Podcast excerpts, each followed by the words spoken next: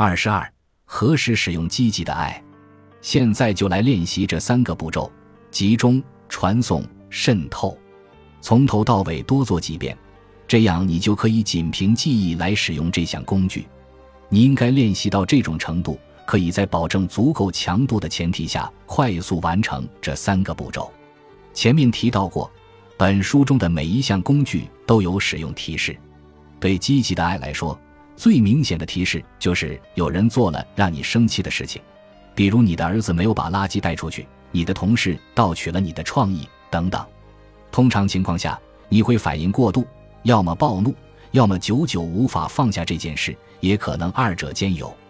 这种愤怒就是给你的提示：当你感到愤怒时，你就要开始使用积极的爱，持续使用它，直到你冷静下来，继续前行。第二个提示是不太明显的愤怒情绪，它的出现频率同样很高。这种愤怒不是由当下发生的任何事引发的，而是你对几周乃至几年前的记忆做出的反应。如果你允许过去的记忆把你带入迷宫，它对你造成的伤害不亚于刚刚发生的让你生气的事。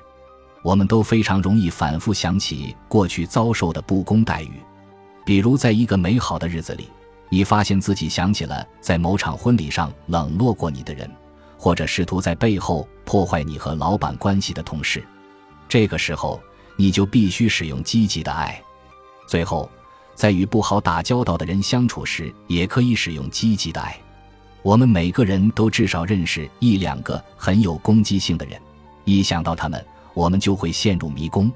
在喜剧里，这类人的典型角色通常是岳母或者婆婆。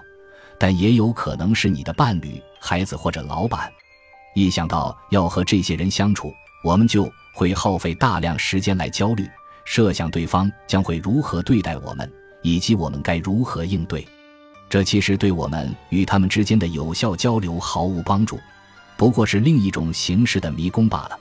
唯一能真正使你准备好应对这些人的方法，就是使用积极的爱。事实上。你一想到这些难以相处的人，就应该使用这项工具。如此一来，他们在你大脑中占据的空间就会缩小。一旦你能够随心所欲地走出迷宫，这些人就不会对你产生那么大的影响力了。你也将更加自信地面对他们。如果严格按照这三个提示来行事，你就会发现生活中的伤害、憎恨和愤怒都减少了。你也不再受制于那些过去总是让你生气的人。我需要提醒你，想要使用积极的爱，并不总是那么容易。当陷入自以为是的愤怒时，你会觉得不应该向那个把你逼入绝境的人传送爱。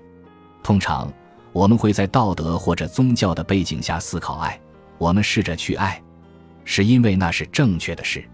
但是，当你受了委屈时，做正确的事这一抽象概念便不足以改变你的行为。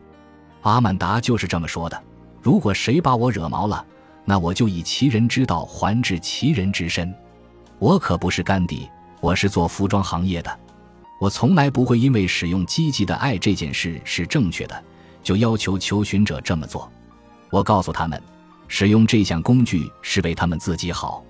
我会提醒求寻者，他们再也不想活在愤怒的状态中，不是因为这种状态不好，而是因为它让他们痛苦无力。道德是很重要，但总有一些时候，道德的力量不足以激发我们的行动。这种时候，你必须找到某种更强劲的动力——你的自身利益。另一个难以使用积极的爱的原因是，愤怒是一种反应性的情绪，光是看着对方的脸，甚至只是想象，就能加剧你的愤怒，你也就不可能再产生爱。如果发现这种情况发生在你身上，请试试这个简单的技巧。当你使用这项工具时，试着想象一个没有面孔的人。脸是一个人身上最具辨识性的部位，一副没有面孔的身体可以属于任何人。